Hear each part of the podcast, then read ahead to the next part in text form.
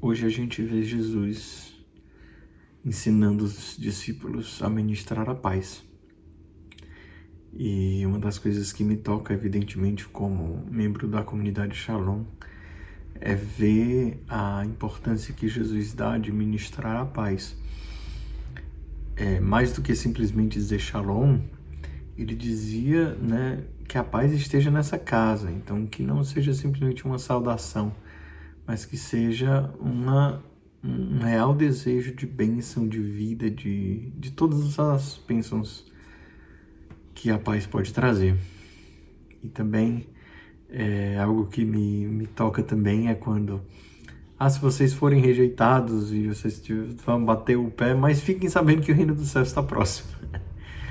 Mesmo né, rejeitados, o anúncio do reino dos céus é, precisa ser feito né, sendo aceitos ou rejeitados, digam que o reino dos céus está próximo. Né? Em inglês ele vai dizer at hand, está ao alcance da mão.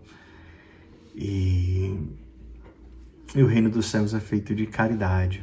Né? Quando fizesse qualquer coisa um desses pequeninos, foi a mim que fizeste.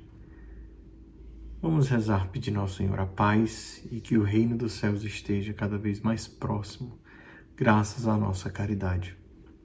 Deus abençoe. Até amanhã.